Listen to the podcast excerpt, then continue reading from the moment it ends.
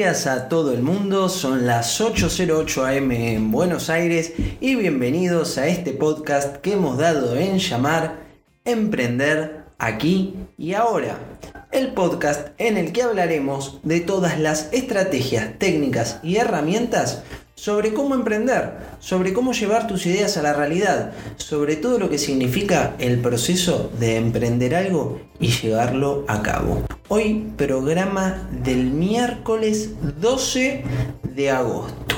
En el programa de hoy vamos a terminar de ver los, el último bloque del el Business Model Canvas. Recuerden que el Business Model Canvas era el lienzo de modelo de negocios en, los cual, en el cual uno planteaba de forma gráfica su modelo de negocios. ¿Y qué es un modelo de negocios? Es la forma en que una empresa o organización crea, entrega y captura valor. Y hoy nos toca ver el noveno, que es la estructura de costos. La estructura de costos está abajo a la izquierda es el bloque que está abajo a la izquierda junto a la de fuentes de ingresos que ya le dedicamos un capítulo y es la parte que sustenta al lienzo de modelo de negocios. Y la estructura de costos ¿qué es? Acá qué post-its vamos a poner qué hipótesis vamos a poner acá se describen todos los costos que implican la puesta en marcha y la operación de un modelo de negocios. Los principales en los que se incurre al trabajar. Acá la idea es poner las ideas clave. Recuerden que la idea del lienzo de modelo de negocios, del Business Model Canvas, es poner las hipótesis clave, no eh, el gasto en teléfono, sino es algo clave. Una vez que vos definiste tus recursos clave, las actividades clave y las asociaciones clave, va a ser mucho más fácil calcular tu esquema de costos, porque cuando vos ya ves los recursos que tenés, los socios clave que tenés que tener y qué valor aportan y cuánto le tenés que pagar por eso en caso de que sean proveedores o eh, qué porcentaje de la rentabilidad tienen en caso de que sean socios, ya vas a poder empezar a diagramar una estructura de costos para tu negocio. Todos los modelos de negocio tienen estructura de costos distintos. Y las preguntas que te tenés que. Las preguntas guía los highlights que tenés que responder acá son cuáles son los costos más importantes en nuestro modelo de negocios, cuáles son los recursos clave más caros, cuáles son las actividades clave más caras. Y es muy importante esto, porque dependiendo la propuesta de valor que uno quiera llevar al segmento de mercado, van a ser los costos que vamos a tener. Hay modelos de negocios basados específicamente en costos bajos. Hay cadenas de supermercados que manejan márgenes muy muy pequeños para llevar costos bajos. Tenemos el caso más común y conocido es el de las aerolíneas low cost que tienen una estructura de costos eh, bajos para poder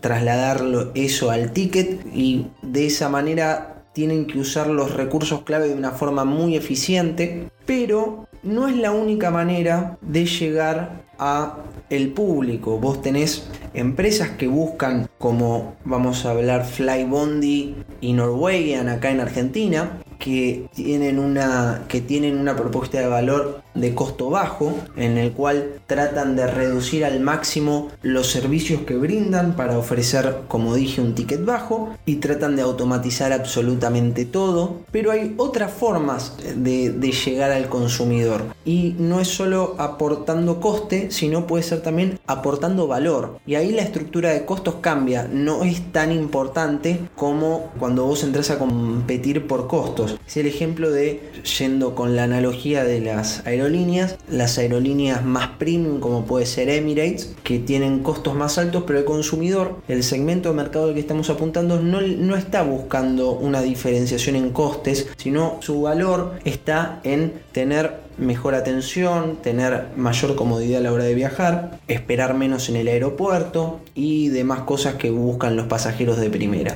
Esto mismo se puede llevar a cualquier emprendimiento que estés pensando. Por ejemplo, hablando del emprendimiento de Jerónimo y Carolina, la ferretería Walrus, eh, Jerónimo y Carolina, como ya les dedicamos un programa, pero para el que no sabe, porque el público se renueva, les cuento, ellos tienen una ferretería online. Ellos pueden competir por costo en un mercado donde claramente se compite mucho por costo, pero también podrían competir por valor, por servicio y podrían apuntar a un público que esté dispuesto a pagar un poco más con tal de recibir cierto tipo de atención o una entrega más inmediata o algún tipo de beneficio que ellos perciban mejor al que tienen en común la mayor parte de las ferreterías. Las estructuras de costo tienen dos partes muy importantes y para los que tienen formación en economía o en contabilidad es algo muy común, pero no es tan común para el resto. Hay dos tipos de costos, los costos fijos y los costos variables. Los costos fijos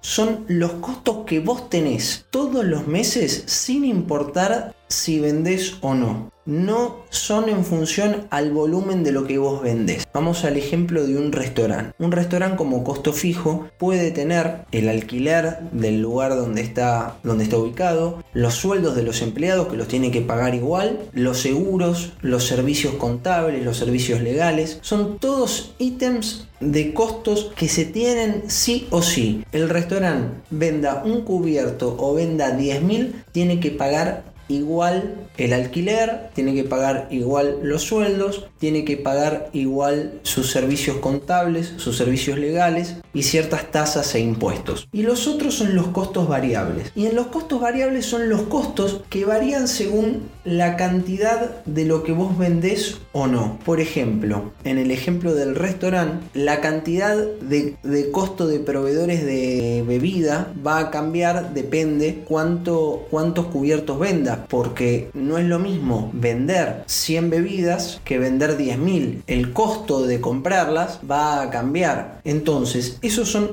los dos tipos de costos que vas a tener dentro de la estructura de costos. Costos fijos, que son los costos que no cambian, que tenés sí o sí todos los meses, por eso se llaman fijos, y los variables que varían de acuerdo a la cantidad que vos vendes. Tiene que, por lo general, están asociados a la mercadería o al pago de, la realización de los servicios que realices. ¿Por qué es importante esto? Porque lo que te recomiendo es que al principio intentes empezar cualquier negocio con los costos fijos más bajos que puedas y que sean lo más variables posibles. ¿Por qué? Porque al principio uno no sabe cuánto va a vender y entonces es preferible ganar un poco menos pero que el costo sea variable a tener costos fijos que nos metan un umbral de facturación todos los meses que el cual estemos obligados a vender sin importar lo que pase o no porque si no tenemos que poner dinero de nuestro bolsillo. Les cuento que cada vez es más fácil tercerizar y hacer variables los costos y cada vez es más fácil bajarlos. Vamos a ir viendo ejemplos de modelos de negocios que digitalizados los costos fijos se vuelven muy muy pero muy bajos y prácticamente se hacen variables todos. Con esto damos por terminado los nueve bloques del Business Model Canvas. Es una de las herramientas más poderosas que yo conozco para poder plantear negocios. Después hubo un montón de, de variaciones, cada autor lo fue cambiando y le fue haciendo distintos retoques, pero este es el original y es con el que vamos a trabajar. Vamos a seguir viendo y vamos a ver todas las semanas un modelo de negocios distinto para poder analizarlo y poder llevar a la práctica lo que estén haciendo otros emprendedores. Así que chicos, los veo mañana jueves, espero que les haya gustado y si es así, lo único que les pido es que se suscriban al podcast, lo compartan en las redes sociales e incluso si pueden lo valoran con 5 estrellas para que sea más fácil localizarlo para los demás. Y si no les gustó, como dicen en el teatro, mejor no digan nada y problema del siguiente. Les deseo un hermoso día a todos y no se olviden que al final solo se trata de lo que hicimos.